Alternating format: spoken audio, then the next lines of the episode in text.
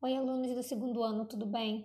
Hoje, por meio desse podcast, a minha ideia é mostrar para vocês, ressaltar é, a possibilidade de você utilizar um tipo de, de é, material que eu acho muito interessante.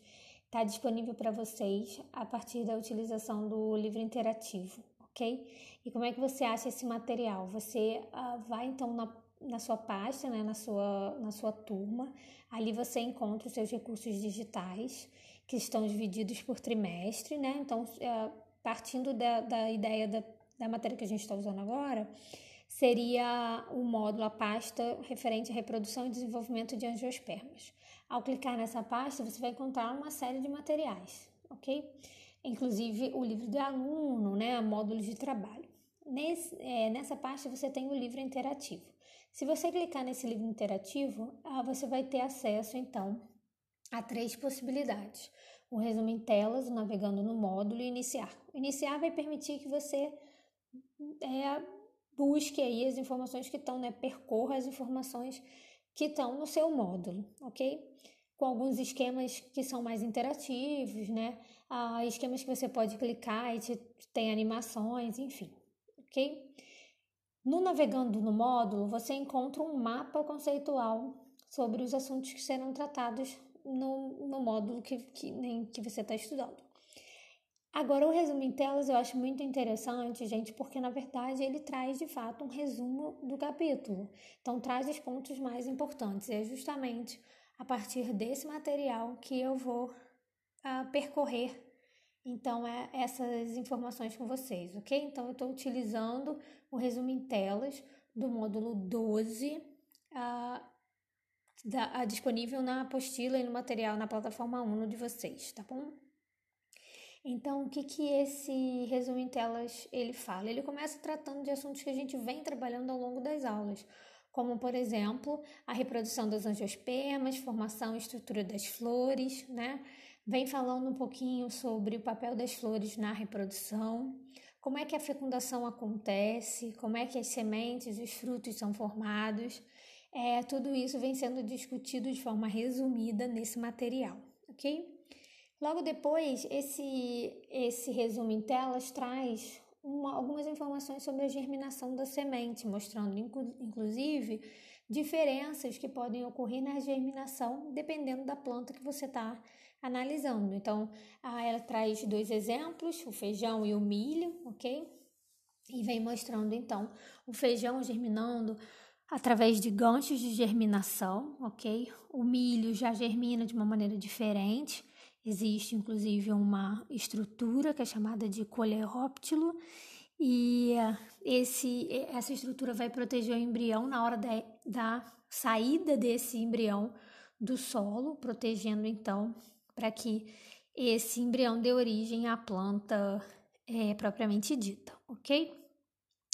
Depois disso, então, é, esse, esse material vem trazendo algumas informações sobre os tecidos que compõem os vegetais, então, dando exemplos e conceituando, né, ou, ou trazendo as principais características dos tecidos vegetais, como, por exemplo, os tecidos de revestimento, falando então da epiderme, ok?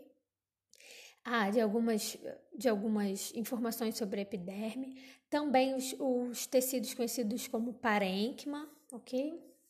Então, ah, enfim, tecidos que têm uma função basicamente de preencher espaços.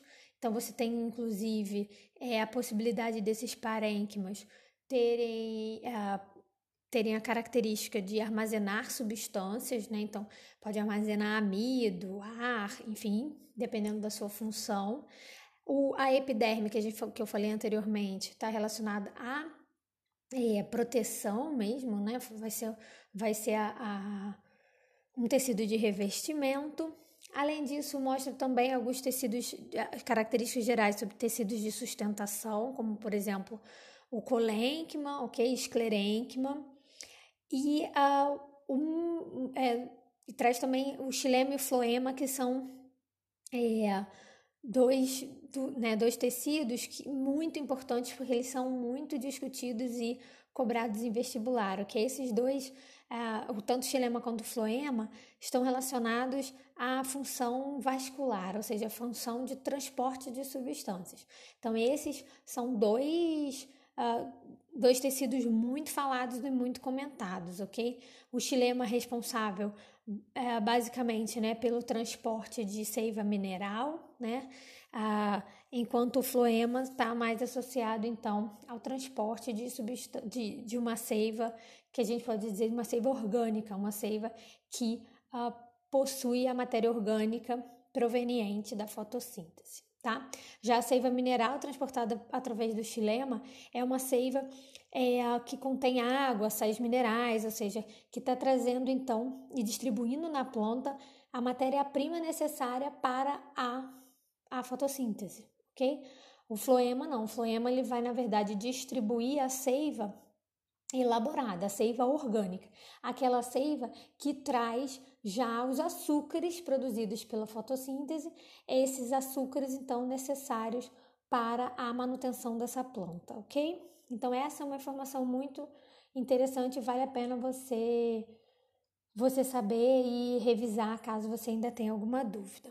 E aí, depois desse de falar desses tecidos, algumas estruturas da própria planta são discutidas nesse resumo. Por exemplo, como é que é a morfologia da raiz, né? Então, assim, onde está a coifa, é, onde você tem pelos absorventes que estão diretamente relacionados com a função das raízes, né? Como é que são as estruturas em corte, onde estão o xilema e o floema nessas estruturas, ok? Então, aqui você tem algumas... É, informações bem interessantes e consegue visualizar como é uma raiz de uma planta e como uh, estão ali organizadas as estruturas que vão permitir com que a raiz desempenhe a sua função absorvente, ok? É, uma outra, né, logo após ele vem então falando sobre a morfologia de caule, mostrando também onde estão os tecidos que permitem o crescimento desse caule, é, a formação das folhas, ok? É, toda essa estrutura. Beleza, e por último você tem uma imagem da folha, de morfologia de folha, né? Mostrando então a epiderme, tanto na parte superior quanto inferior dessa folha, mostrando os tecidos que você tem o tecido que você tem uma grande concentração de clorofila, importantíssima para que essa folha desempenhe a função dela, né? É, que uma dessas funções vai ser a captação de energia e, consequentemente, permitindo a fotossíntese, ok? Também mostra essa folha em corte, onde você consegue ver o xilema e o floema. Traz também nessa figura uma estrutura chamada de estômato, extremamente importante para o controle da perda de água, por exemplo, por essa planta, ok?